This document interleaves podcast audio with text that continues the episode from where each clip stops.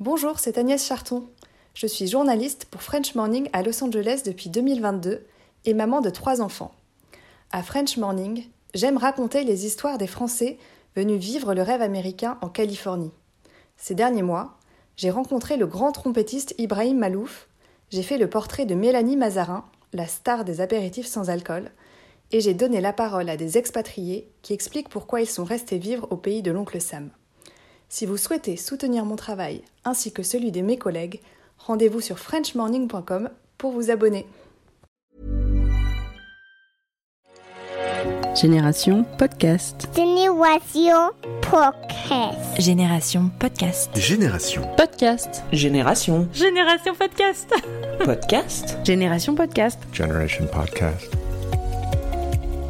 Il y a un peu plus d'un an, j'ai eu l'opportunité de concrétiser ma reconversion professionnelle du métier d'ingénieur à celui de réalisatrice de podcast. Dans tous les collectifs de podcasteurs et de podcasteuses dans lesquels j'évoluais et dans lesquels j'évoquais ce projet, j'avais l'impression qu'il y avait deux écoles.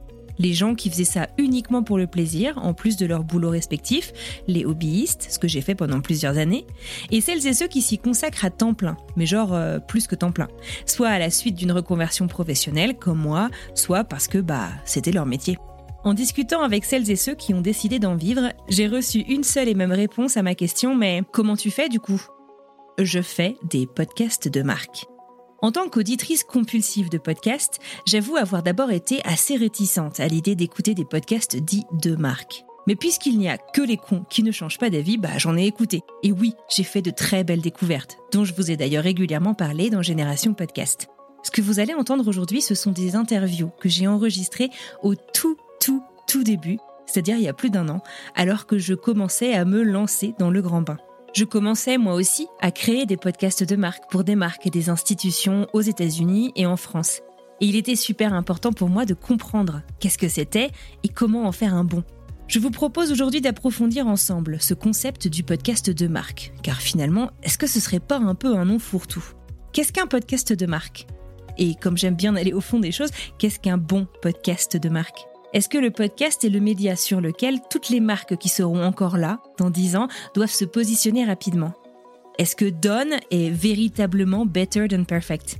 Et puis, moi qui écoute beaucoup de podcasts, je me pose souvent la question, qui écoute en fait les podcasts de marque À qui s'adresse-t-il? Le message commercial est-il systématiquement caché ou simplement subtil? Enfin, on va discuter rentabilité et métrique car quand on dépense beaucoup d'argent, bah, c'est aussi important d'avoir une idée du retour sur investissement. Pour cela, je me suis entretenue avec plusieurs expertes et experts de studios, d'agences, des indépendants aussi, mais également avec des marques et des auditeurs assidus pour essayer de comprendre de quoi on parle quand on dit podcast de marque. J'aime bien les définitions. Alors, pour commencer, je vous propose que nous nous mettions d'accord sur la définition du podcast de marque. Ce que j'ai trouvé en bidouillant un peu sur Internet, c'est un podcast de marque est un podcast natif, donc qui n'est pas un replay radio, qui est créé à l'initiative d'une marque ou spécialement pour elle par une agence de communication spécialisée. Les podcasts de marque sont généralement proposés sous forme de séries de podcasts permettant potentiellement de fidéliser une audience. Alors, on va le voir dans cet épisode, les podcasts en question ne sont pas forcément créés par des agences. J'en ai discuté avec Germain Loyer, qui est Brand Partnership Director chez Bababam, et pour lui, il convient aussi de définir ce qu'est une marque.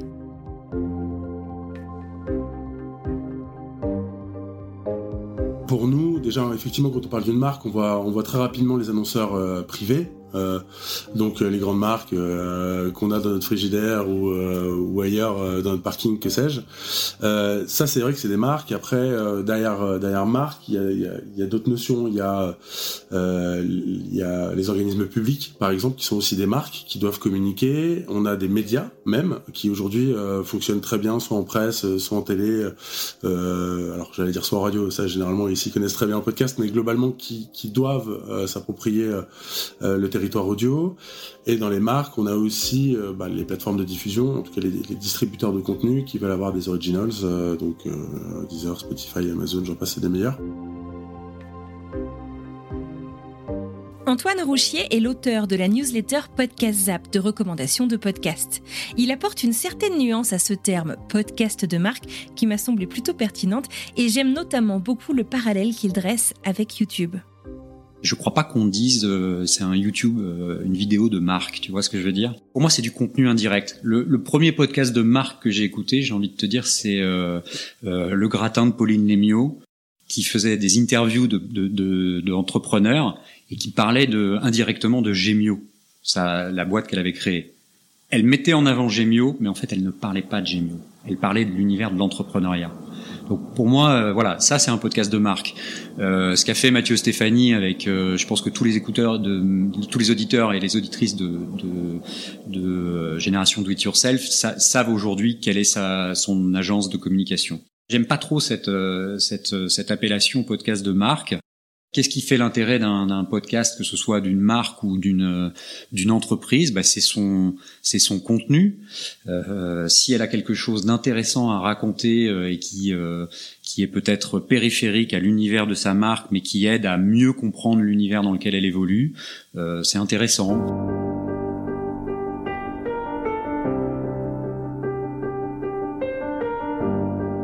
Une des dernières études annuelles menées par Avas, le CSA et Podinstall sur les Français et le podcast, les auditeuristes de podcast ont en moyenne 35 ans.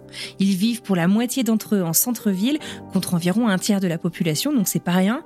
Et deux tiers d'entre eux sont parents. Et pour un petit tiers des cadres supérieurs, contre moins d'un cinquième des Français. Alors à qui s'adresse le podcast de marque Est-ce un média pour les marques colossales et parisiennes? Est-ce que les auditeurs sont forcément consommateurs? J'en ai discuté avec Nawal Adrami, qui est la cofondatrice de Calliope, une des toutes premières agences de création de podcasts de marque, justement.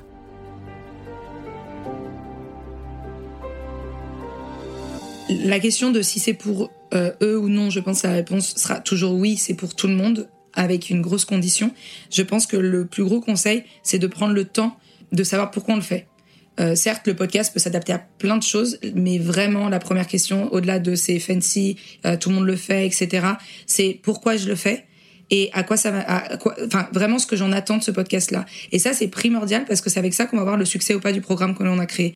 Si on se dit, moi je le fais euh, parce que je suis expert du sujet et je veux le partager aux gens gracieusement, déjà tu auras une authenticité qui va être naturelle et ça va monter et t'auras pas, tu voudras pas faire 200 000 écoutes du premier jour, tu vas juste te dire moi je le fais parce que j'ai quelque chose à partager. Euh, autant en tant qu'entrepreneur, etc. Si tu le fais parce que tu as quelque chose à vendre, il faut savoir qu'est-ce que tes auditeurs attendent de toi et pas au-delà de ton produit, mais en tant que marque et pourquoi ils vont te choisir. Et du coup, c'est comme ça que tu vas construire ta ligne éditoriale. Et, et je pense que se dire je vais faire un podcast, c'est pas la bonne question, c'est pourquoi je le fais. Mais un peu comme toutes les actions que l'on fait euh, perso ou pro, d'ailleurs, ça fonctionne tout le temps. C'est vraiment le why. Et une fois qu'on a ça, on a cette réponse. Après, le reste se déroule.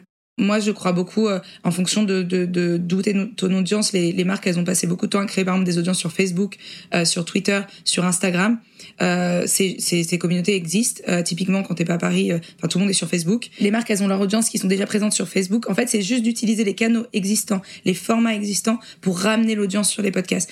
Ce sera pas aussi instantané que les Parisiens qui écoutent des podcasts dans le métro, en zone par exemple un peu plus rurale. Mais par contre, les personnes sont sur Facebook. Il suffit juste de leur expliquer le médium, de leur simplifier l'accès euh, au podcast, même sur YouTube, s'il faut le mettre sur YouTube, le podcast, il faut on le met sur YouTube où les gens sont habitués. Et puis les plateformes, c'est on n'est pas obligé d'être sur Spotify, euh, euh, Deezer et Apple Podcast. Et en fait, c'est juste de prendre les canaux qui fonctionnent. Donc c'est pas forcément un média de parisien et ce n'est pas forcément non plus un média uniquement dédié aux marques gigantesques, aux marques Monopoly colossales que l'on retrouve en majorité à Paris. J'en ai parlé aussi à Jeanne-Marie Desnos, qui elle est productrice de podcasts indépendante. Il y a beaucoup de marques aujourd'hui qui se lancent dans le podcast parce que c'est à la mode. Et c'est une très bonne chose et c'est un média dont il faut profiter parce qu'effectivement, il y aura, euh, il y a des personnes qui veulent écouter des podcasts. Euh, maintenant, ça suffit pas en fait pour euh, lancer son podcast de marque. Et il faut vraiment, à mon avis, que la marque se demande, encore une fois, qu'est-ce qu'elle a à raconter, mais pas pour elle, Enfin, faut pas qu'elle s'adresse à elle-même en fait. Il faut qu'elle s'adresse à des personnes et qu'elle se demande qu'est-ce qu'elle va leur apprendre ou qu'est-ce qu'elle va leur transmettre comme valeur, qu'est-ce qu'elle va leur faire vivre comme émotion, qui va faire qu'ils vont avoir envie d'écouter euh, ce format-là, parce que comme encore une fois, le podcast c'est quelque chose euh, d'intime. euh, Nawal Adrami nous parlait du fameux why, le pourquoi. Est-ce qu'on se lance du coup dans le podcast en tant que marque par simple bonté? Pourquoi faire un podcast plutôt qu'un spot radio du coup Ou un film sur YouTube par exemple, puisqu'on en parlait à l'instant? Alors pour moi, il n'y a pas de, combat entre les canaux. Je pense que chaque marque doit créer un écosystème et doit trouver les bons canaux comme le choix des réseaux sociaux ou les contenus que tu crées. Un blog reste pertinent en fonction de la marque et, de ses besoins. Je trouve que le, podcast, euh, moi ce qui m'intéresse, c'est que ça demande aux marques d'aller chercher euh, vraiment en elles. On parle beaucoup de des marques qui ont un savoir, euh, qui ont un, un positionnement avec des valeurs qu'elles prônent, etc. Et je trouve que par l'audio, tu peux difficilement mentir. Mm. C'est pas comme l'écrire. Nous avons quatre valeurs Mm. euh, la proximité, l'excellence et machin. Sur l'audio, ça marche pas. Il faut le prouver. Et, et je trouve que la voix c'est compliqué de, de de de pas être dans la vérité et c'est pas facile pour les marques euh, euh, quand on sort les podcasts euh, ça leur demande un travail qui va incarner euh, mon, mon contenu Euh, est-ce que c'est des gens externes internes etc du coup toutes ces questions là je trouve qu'elles vont dans le sens des réflexions que les marques se posent, mais ça les concrétise. Mais ça vient bien évidemment en complément de réseaux sociaux, d'un TikTok, d'un blog euh, et de la publicité. elles ont toute l'habitude de communiquer. Euh, donc elles ont ce qu'on appelle un écosystème de communication qui est déjà hyper établi. Et en fait, cet écosystème euh, de communication, donc c'est traditionnellement euh, la télé, c'est traditionnellement effectivement des spots radio, ça a été donc la presse qui existe depuis très longtemps en France, heureusement. Et, puis finalement, il y a eu le digital qui est venu, qui est venu il y a quelques dizaines d'années, on va dire. Puis le mobile, donc la géolocalisation, etc. Et donc tout ça un point commun, c'est la rapidité finalement de contact avec euh, avec leurs audiences. Euh, parce qu'aujourd'hui, un spot télé, euh, on était à 30 secondes, on va dire de moyenne, il y a quelques années, on est plutôt passé à 20 parce que c'est des coûts qui sont phénoménaux. pour pouvoir effectivement avoir des grosses vagues de télé. La presse, on est dans un contexte où effectivement on feuillette son, euh, son magazine, on lit un article et on va être exposé à une pleine page, mais on va pas y rester euh, des heures entières. Les spots radio, c'est pareil, on est plutôt, euh, on est plutôt sur des, sur des formats relativement courts qui sont des 15-20 secondes. Et enfin, les réseaux sociaux et le mobile, c'est, euh, on va, on va au bout de tout ça. Euh, les réseaux sociaux et le mobile, on est plutôt sur des taux d'attention qui sont, euh, enfin des temps d'attention qui sont entre euh, 4, 6, allez 8 secondes. Euh, et si on n'a pas accroché, euh, si on n'a pas accroché son audience sur ces, sur ces moments-là, on les a perdus. Les marques euh, se sont toutes habituées à ça, c'est-à-dire avec euh, des formats très créatifs, très puissants, très directs, euh, qui accrochent, on va dire, l'œil, qui sont voilà, qui et qui regardent la télé. Hein, avec le son, ça, ça, ça, vous, a- ça vous agrippe l'attention parce qu'on on doit capter les gens et on doit passer son message très rapidement. Toutes ces marques-là, en fait, ce qu'elles retrouvent dans le podcast, c'est le temps long. C'est pouvoir se dire, je vais parler de mon euh, de mon sujet central, euh, de mes efforts, de, de tout ce qui fait que euh, je travaille depuis des années autour voilà autour de problématiques qui vous concernent tous en tant que consommateur ou en tant qu'utilisateur, que sais-je, dans des temps qui sont beaucoup plus longs. Donc on va arriver donc euh, tu le sais très bien euh, le, podcast ça peut durer très longtemps ça peut durer une heure deux heures très bien. Euh, c'est vrai que sur des podcasts de marque on n'atteint pas ces ces, temps d'attention qui sont gigantesques. En tout cas c'est très difficile. Néanmoins, on, peut facilement proposer des formats qui, vont de 8 minutes, on va dire, à 40 minutes, sur lesquels on sait qu'on arrive à attirer l'attention et à garder une audience euh, à l'écoute, euh, en tout cas, d'un sujet qui concerne la marque. C'est tout l'intérêt. Donc ça, ça les intéresse. Parce que après derrière comme euh, effectivement la radio on parle à l'oreille etc donc ça c'est pas pas non plus neuf mais ça les intéresse de se dire ok maintenant j'ai un levier qui me permet communiquer plus longuement avec euh, des prospects, des consommateurs, euh, euh, des collaborateurs, que sais-je. Mais ça les force d'un autre côté à repenser leur façon de communiquer parce que effectivement, tu, quand tu parles en 20 secondes, tu dis bah ma voiture c'est la meilleure, elle est géniale, elle consomme moins bien. Quand tu vas parler euh, 20 minutes autour autour d'une voiture, tu, tu vas devoir plonger un peu plus profond dans un sujet qui est un sujet cardinal pour eux et apporter quand même une diversité d'opinions, une diversité de, une richesse de, de points de vue qui te permet bah, d'apprendre quelque chose et aussi de montrer à, l'auditeur que bah, ce qu'il croit savoir d'une marque, euh, ce n'est peut-être qu'une petite frange et que la problématique dans laquelle évolue la marque est bien plus complexe que, euh, ce qu'il n'est paraît. Voilà, c'est tout le, c'est un peu le paradoxe. Et oui, vous pouvez communiquer en, en, temps plus long avec des gens qui vont rester scotchés euh, à leurs écouteurs, mais attention, euh, c'est pas comme ce que vous avez appris, comme la façon dont vous avez appris à communiquer ces 40, 50 dernières années. Aujourd'hui, il va falloir repenser tout ça.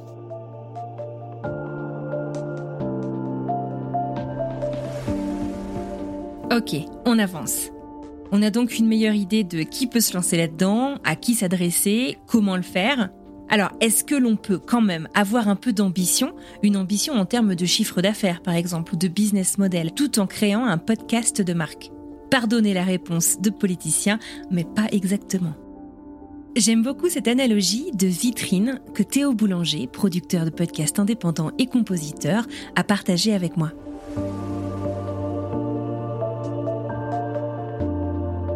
Euh, je, doute pour l'instant, du moins, que les services de communication de ces marques-là euh, fassent le podcast réellement pour qu'on puisse vendre la chose. Parce que le nombre d'auditeurs euh, et d'auditrices sont pas les mêmes que quand ils font une publicité à la télévision. Du coup, c'est comme une vitrine. Vous passez devant une vitrine de Lafayette, c'est beau, on découvre des choses, c'est nourrissant. Est-ce que le côté artistique et décoratif de ces vitrines peuvent être critiquables. Voilà la question, je n'ai pas l'impression qu'ils peuvent être critiquables. Et tout le monde et beaucoup de personnes viennent des fois à Paris et viennent à Noël pour voir ces vitrines-là, parce qu'elles sont belles. Euh, et ça fait, ça attire les gens, ça euh, les nourrit pas économiquement directement, mais ça attire des gens et ça participe à leur moyen de communication. Un podcast c'est un peu pareil. On va pas travailler directement sur un sujet. En revanche, on va, on va travailler sur un sujet qui sera, euh, qui donnera un angle d'ouverture sur euh, un élément qui touchera en effet leur marque, qui pourrait les alimenter, mais le but étant de nourrir l'auditeur en premier lieu. Si on les nourrit pas avec sincérité, euh, ça sert à rien. Les, indicateurs de performance euh, d'une prise de parole podcast, aujourd'hui, nous, on le Déjà, on intègre le podcast dans l'écosystème de communication. C'est-à-dire que le podcast, il doit trouver son intérêt central et pas euh, faire euh, banalement ce que font euh, les autres médias. Il doit venir apporter de la consistance, en fait, à la communication d'une marque, quelle qu'elle soit, on en a parlé tout à l'heure. et, et, et du coup, euh, savoir quelle est l'utilité qu'on attribue, quel est le euh, quel est euh, le rôle qu'on attribue au podcast par rapport aux autres. C'est-à-dire que oui, on sait que la radio c'est un médium de trafic, on sait que la télé c'est un c'est un médium qui te permet de, de, rentrer en profondeur dans les dans, dans les foyers des Français et d'atteindre très rapidement des volumes qui sont très très forts. Qu'est-ce que le podcast vient faire là-dedans en fait? Une fois que tu as ça, une fois que tu l'as, tu t'es mis d'accord avec ton avec ton client, évidemment, parce que c'est aussi euh, c'est aussi ça le, biais d'un client. Et ce qui est logique, il faut les comprendre, c'est-à-dire qu'ils sont euh, évidemment sous pression avec la crise économique, enfin la crise sanitaire, machin qui. Et en fait, ils ont besoin euh, que la moindre de leur prise de parole soit extrêmement rentable si on devait euh, sortir un mot, c'est ça, efficace, rentable. Et donc, on va attribuer énormément de, de rôles, de besoins, d'objectifs à une seule prise de parole. C'est-à-dire qu'aujourd'hui, on va te dire une euh, communication télé, oui, il faut que tu travailles ta notoriété, euh, il faut que tu parles de ton produit, de tes valeurs, et il faut que tu me pousses une offre, une offre promo sur les pneus, que sais-je. Donc, en fait, quand tu multiplies les objectifs d'une prise de communication, d'un, ton message devient un peu trouble, et de deux, tu sais plus trop euh, ce qui est intéressant. Est-ce que euh, c'est ta notoriété qui doit bondir, ou est-ce que c'est les achats euh, sur un site, ou les passages en magasin, ou en concession, que sais-je? Globalement, tout ça devient un peu fouillis. Donc l'un de nos rôles, euh, mais euh, le nôtre euh, chez Bababam, mais aussi le rôle des personnes avec qui on parle à la communication, au marketing de nos clients, c'est déjà d'être très clair sur qu'est-ce que va apporter le podcast et qu'est-ce qu'on cherche à transmettre derrière ce podcast. Une fois qu'on s'est dit ça, il y a effectivement des indicateurs qui reviennent, qui vont être le temps, enfin le, le nombre de plays, évidemment, euh, le temps d'écoute, euh, et euh, si effectivement ils ont écouté plusieurs, plusieurs, plusieurs épisodes, auquel cas on a créé un peu soit un espèce de cliffhanger, soit en tout cas une espèce de d'intérêt global au format, et, et pas et pas qu'un épisode le podcast, a priori, alors peut-être que quelqu'un, euh, j'espère nous, euh, allons craquer euh, la solution, mais c'est pas parce que tu as écouté un podcast que tu t'es dit, ah bah tiens, je vais acheter ce nouveau téléviseur, il a l'air génial. Mais a priori, aujourd'hui, c'est pas un déclencheur direct d'achat ou d'abonnement ou ce genre de choses. En tout cas, Enfin, rares sont les marques qui travaillent 100% sur le podcast. Et en règle générale, celles qui investissent beaucoup sur le podcast, tu les as vues ailleurs, que ce soit en affichage, en DOH, ou que ce soit à la en presse, ou effectivement, bah, à partir du moment où tu t'intéresses à l'audio, aussi de temps en temps ou souvent à la radio. Donc voilà, tout ça, c'est un peu biaisé. Je pense que globalement, le, fait de parler en podcast aide à mieux comprendre euh, quelles sont les valeurs d'une marque, aide à mieux comprendre euh, quelles sont les préoccupations d'une marque et quels sont, quel est son univers finalement, dans, quoi elle évolue, euh, euh, plutôt que passer effectivement à l'achat. Donc ça, ça, vient effectivement façonner l'image que tu te fais d'une marque et donc in fine, ça vient aider le fait que tu passe à l'action ou pas en tant que consommateur. Néanmoins, aujourd'hui, il n'y a pas de lien. En tout cas, je pense qu'on sait peu le mesurer. En fait, le podcast, ça me fait un petit peu penser au SEO, Search Engine Optimization, le SEO, qui est en fait euh, tout un art finalement de rédaction sur le web qui permet de mieux référencer bah, son contenu sur le web. Le jour où on décide d'en faire, ça ne paye pas tout de suite. Il faut donner du temps au temps. J'ai l'impression que le podcast, c'est un petit peu pareil.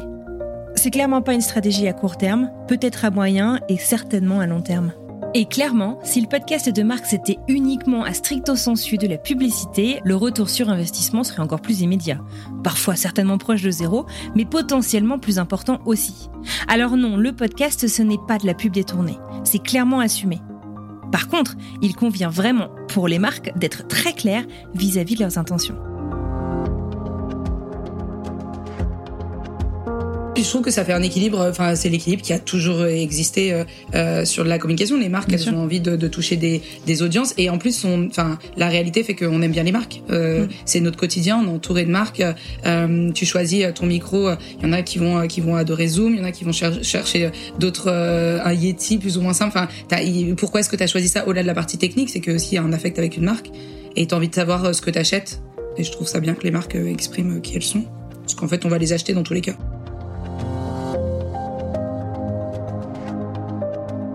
C'est pas du one shot. Après, en revanche, ça n'exclut pas de faire aussi euh, ce qu'on appelle un peu de, du test, quoi, et de l'apprentissage, de tester différents formats. Est-ce que c'est plutôt du talk? Est-ce que c'est plutôt long? Est-ce que c'est plutôt court? Enfin voilà, il y a, elle peut s'autoriser à, mais il faut qu'elle se lance dans une logique de, de création de contenu.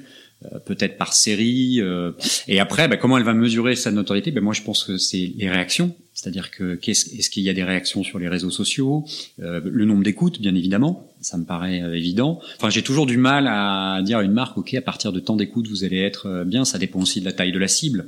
Mais je pense que c'est surtout par l'intermédiaire des réactions. Si par exemple un restaurant fait euh, des chroniques euh, avec un cuisinier, euh, si du jour au lendemain ses clients lui disent ah ben je vous ai découvert à travers le podcast parce que vous parliez par exemple de telle recette, qui est une anecdote que j'ai vécue, mais alors pour le coup c'était sur le podcast Bouffon qui avait fait, qui avait interrogé un, un petit un petit traiteur italien à Paris qui a une toute petite échoppe. Et le type me voit arriver et me dit mais comment vous m'avez connu? Et je lui dis bah je vous ai découvert à travers Bouffon. Et il me dit ah vous êtes euh, le, vous êtes le énième bouffon que je vois euh, entre guillemets. J'avais trouvé ça drôle, mais voilà, c'est c'est à travers les interactions, ça, ça illustre bien là la puissance de l'audio et l'influence potentielle.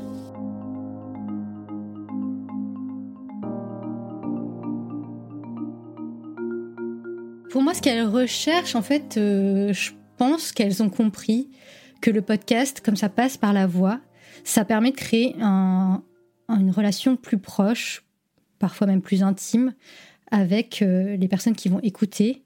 Et je pense que quand euh, les marques réfléchissent à un format de podcast, la façon la plus intelligente qu'elles auront de le faire, c'est vraiment de, de, penser à ça, de comment créer un lien, comment transmettre des valeurs qui leur sont chères, sans imposer en fait un contenu, sans imposer, sans, sans vouloir dire à l'auditeur ce qu'il doit retenir, mais en faisant, en transmettant un message par des histoires notamment, et moi je fais ça beaucoup, par des récits de vie, on peut transmettre énormément de choses par des interviews de, personnes en fait. Pour ceux qui, ont du mal à, avoir le principe de podcast de marque et de dire euh, qu'une marque préempte ce canal, ça n'est pas de la publicité, c'est de la communication elle n'est pas déguisée, elle est complètement assumée. En fait, les marques deviennent des médias, elles ont une expertise. Au même titre que moi, par exemple, en tant qu'agence euh, Calliope, euh, si je communique sur le podcast, c'est qu'en fait, j'ai une expertise que je partage. Les marques, quelles qu'elles soient, elles ont une expertise qu'elles partagent. Et il y a des clients en face qui ont besoin de ces expertises-là puisqu'il y a des transactions qui sont faites euh, tous les jours sur le sujet et qui sont parfaitement assumées. Je trouve que au contraire, le fait d'arriver en assumant, disant bonjour, je m'appelle telle marque, je vous propose en tant qu'expert ce contenu-là, et en plus, pour le coup, sur le podcast, on le subit pas. On a quand même un travail de choix de la part de l'auditeur et de rester ou de couper. On n'est pas sur quelque chose qui est subi. Et on a des histoires de dingue à vous raconter qui sont notre ADN. Après, vous nous aimez, vous nous aimez pas. C'est pas grave, mais en tout cas, soit je vous apporte une expertise, soit je vous raconte mon histoire et elle peut être intéressante ou pas. Il y a rien de déguisé, il y a rien de malsain et c'est la base de la communication, euh, pour le coup, euh, que je trouve, euh, que je trouve hyper clean. Et en plus, le médium peut pas, avec la voix, mentir euh, l'auditeur il va il va décrocher en deux minutes et pour le coup c'est toi qui va avoir le contre-coup d'une mauvaise image. Donc c'est vrai qu'il faut faire hyper attention et le travail que nous on fait avec les marques c'est de, de border les choses. Tu vois une marque qui me dit alors moi je veux parler de mon produit dans le podcast, j'ai mon expert qui va venir, c'est moi qui vais faire le host et on va parler de tel produit, tel produit, tel produit. Et eh ben c'est ok, mais ne viens pas sur le podcast. Euh, je pense qu'on peut faire de la pub autrement, ou alors on fait une pub audio sans problème. Mais sur un podcast, moi, je fais pas 15 minutes euh, d'une pub de 15 minutes. Enfin, qui va se taper 15 minutes d'une marque qui te fait, qui te parle de ses produits Donc non, elles ont, elles, je pense qu'elles font l'effort de faire ce travail-là de partage de contenu et elles doivent le faire. Maintenant qu'on sait les intentions qu'il faut mettre dans son podcast, que le podcast est ouvert à tous, aussi bien côté créateur que du côté des auditeurs, qu'est-ce qui fait un bon podcast de marque? Est-ce que tous les formats de podcast se prêtent à cet exercice? Sky is the limit et c'est bien, il faut que ça le soit. Après, on a des étapes. Euh, le podcast, c'est un médium qui est, qui est, quand même relativement récent pour les marques. Nous, on a accompagné plus d'une quarantaine de marques et à chaque fois, on a fait les premiers podcasts de toutes ces marques. Donc, on est vraiment dans les premières, euh, dans les premières étapes. Le format le plus on va dire, le plus accessible pour elle pour se projeter, parce qu'en fait, certains clients n'arrivent même pas à, percevoir au début le rendu que ça peut, ça peut avoir. Le plus accessible, c'est le format interview, qui paraît le plus sécurisant. Euh, tu maîtrises un peu le contenu, etc. Il y a la post-prod. Donc, c'est rassurant pour les marques. Donc, généralement, elles commencent par là. Mhm. Et après, elles peuvent, euh, c'est notre job aussi de, de, de les, euh, de les faire monter en, en compétences ou en tout cas en, expertise sur le médium et pour les pousser à voir plus loin. Par exemple, la Maison Dior, on a, on a fait énormément d'interviews, un format talks, et aujourd'hui on a les Dior Stories qui sont euh, euh, du storytelling pur avec un habillage sonore, du sound design et on raconte l'histoire de la marque. Mais c'est vrai que c'est venu au fil du temps et en fait au fil des saisons. Euh, on arrive à pousser les marques à aller sur quelque chose qui correspond à ce que, ce que, ce que tu vois dans d'autres studios. Tu vois, je te donne un autre exemple. Par exemple, la mutuelle des étudiants qui cible les, les, les du coup les 18-25 ans. On a attaqué direct par une fiction. On a fait un, une, fiction, on voit des personnages qui ont l'âge de, de, la cible et on est rentré directement là-dessus et la marque a, pris le, a, tenté euh, le sujet et on en est à trois saisons et, et ça tourne. Je pense que ce qu'a fait aussi, euh, par exemple, Pénélope Boeuf sur Mythique était vraiment intéressant parce qu'elle a exploité son, son savoir-faire, son univers, sa touche personnelle. Donc il y a, pour les entreprises, d'une manière générale, il y a énormément de, de moyens de, de, communiquer à travers, à travers l'audio aujourd'hui, sans parler véritablement de leur marque. C'est en parlant de l'univers dans lequel elles évoluent, euh, en parlant des thématiques qu'elles touchent, en parlant euh, peut-être de, en, en partageant l'envers du décor aussi de leur, euh, de leur métier, de leur univers. Euh, voilà. Euh, je pense que euh, chaque marque communique différemment, que ce soit sur les réseaux sociaux, sur Twitter, sur Instagram ou sur YouTube. Le podcast, c'est aussi une euh, un autre canal d'expression. De, à elle de l'utiliser pour se raconter de manière différente.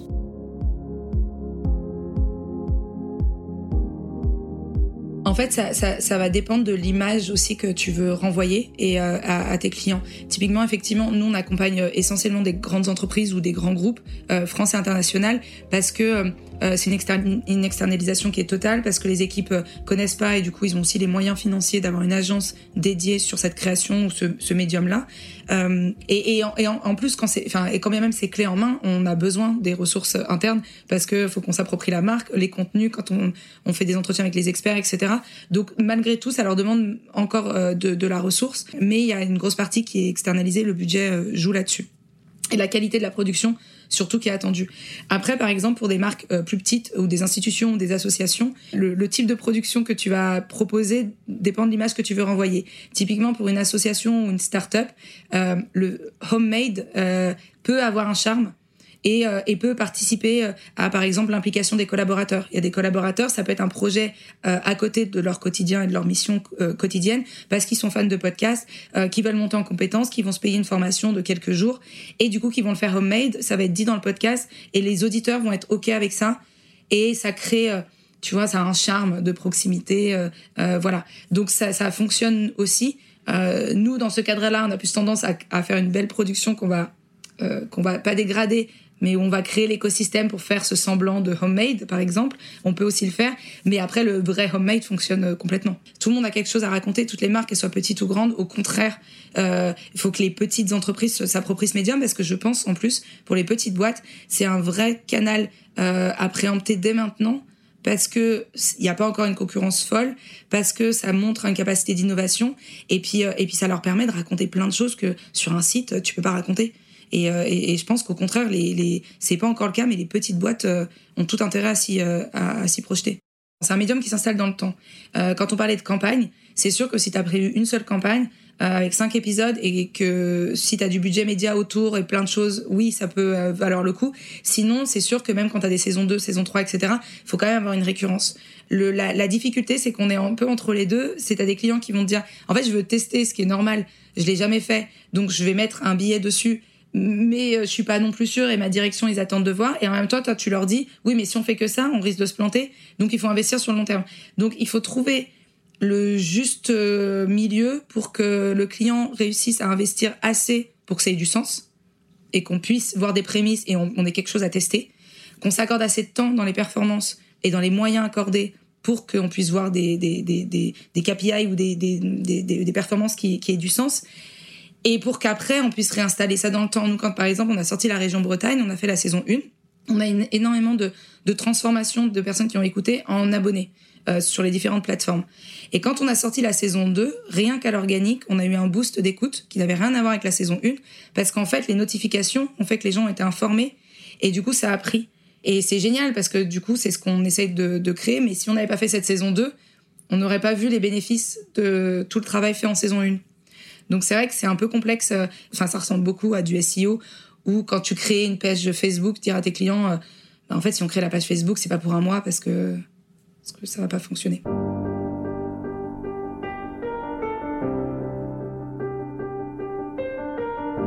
Alors finalement, comment est-ce qu'il va évoluer ce fameux podcast de marque? J'ai demandé à toutes les personnes que vous avez déjà entendues de me parler de leur vision du podcast de marque dans le futur, des éventuels freins à son adoption et s'ils avaient des conseils pour des marques qui réfléchissaient encore à se lancer. En fait, je pense que l'évolution du podcast de marque correspond à euh, l'évolution du podcast euh, tout court. C'est-à-dire que je pense qu'au début, on était habitué à des formats conversationnels d'une heure trente, deux heures, et que les marques ont commencé aussi à faire ça, et qu'aujourd'hui, bah voilà, les auditeurs ont envie aussi de d'autres choses, de découvrir de euh, nouveaux formats. Donc, euh, je pense que les marques suivent en fait ces évolutions où maintenant on va avoir des formats plus courts, on va avoir des formats de fiction où au début on voyait très peu de fiction, aujourd'hui on en voit de plus en plus. Je pense que les marques ont compris l'intérêt du podcast et donc elles mettent aussi plus de moyens. Euh, je pense que les studios aussi ont évolué dans leur rapport aux marques, ils comprennent mieux leurs besoins. Ce qui fait qu'en fait aujourd'hui, je pense qu'on a des contenus plus qualitatifs et, et qui vont avoir aussi, je pense, des meilleurs résultats. Et après, moi, je pense que ce qui fera l'adoption totale, et c'est ce sur quoi euh, nous on travaille, et c'est euh, mon, focus pour les, les prochains mois et années, c'est la partie KPI et performance. Une marque, elle ne peut pas, elle peut investir pour tester au départ sans avoir trop de visibilité sur les performances, le retour sur investissement, etc., mais pas sur du long terme. Et nous, on est en train d'essayer de travailler pour traquer les actions qui sont faites avec ou sans les plateformes, de pouvoir matérialiser tout ça, de pouvoir avoir une analyse pertinente de ce qui est fait pour pouvoir s'améliorer. Parce que si on se dit on balance ça là, on a fait 10 000 écoutes, enfin moi je sais pas dire si c'est bien ou pas bien, euh, parce que je sais pas ce qui s'est passé ni avant et ni après. Et donc je pense que l'enjeu pour que l'adoption soit pleine, ça va être euh, la partie euh, data et performance et analyse de tout ça et on pourra se jauger, on pourra voir si on, a, on s'est amélioré, on pourra voir si euh, le format a plu ou pas plu.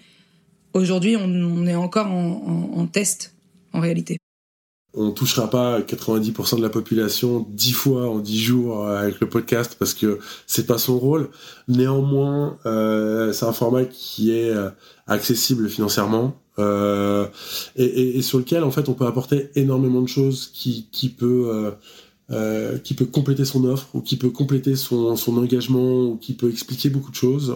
Voilà, il y a, énormément de studios de, production, il y a beaucoup de freelances qui sont très forts aussi. Je pense que le podcast aujourd'hui est en pleine explosion euh, dans les audiences et ça c'est génial, notamment parce qu'il y a beaucoup d'offres de qualité et que euh, même des petites marques ou des assos ou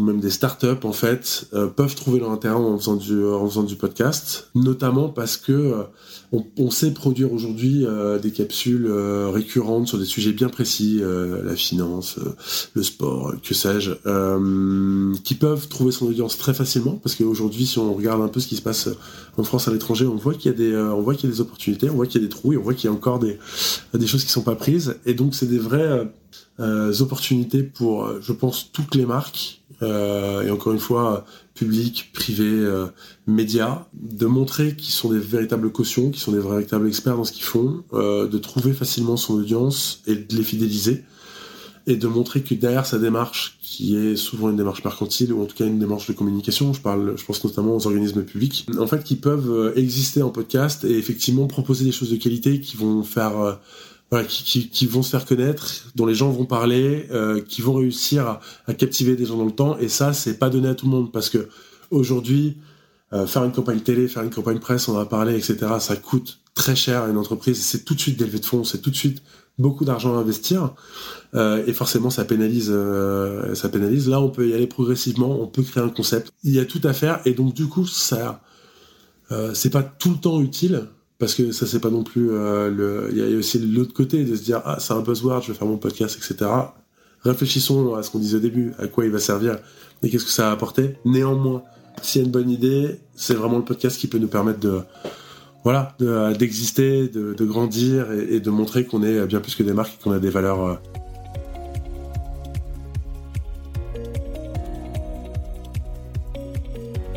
Voilà, c'est tout pour aujourd'hui. Je tiens à adresser un immense merci à mes invités, à mes interlocuteurs. Je pense notamment à Germain Loyer de Bababam, à Nawal Adrami de l'agence Calliope, à Théo Boulanger et Jeanne-Marie Desnos qui sont tous les deux producteurs de podcasts indépendants, ainsi qu'à Antoine Rouchier de Podcast Zap. J'espère que vous aussi, ça vous aura éclairé sur l'utilité, la création et même le fonctionnement des podcasts dits de marque. Parce que c'est quand même plus facile de réfléchir à tous ces aspects et en ayant des exemples concrets sur lesquels s'appuyer. Je vous donne rendez-vous dans quelques jours pour discuter de deux podcasts de marque de style assez différents. Il s'agit de Canal 16 de la SNSM qui a été produit par Jeanne-Marie Desnos ainsi que de L'Artèche au creux de l'oreille produit par Stéréolab en la personne de Hervé Obold pour l'agence de développement touristique de l'Ardèche. Si cet épisode vous a plu, n'hésitez pas à le partager autour de vous sur les réseaux sociaux, dans votre newsletter ou même dans la vraie vie. Ça aide énormément à soutenir mon travail de productrice indépendante. À très vite.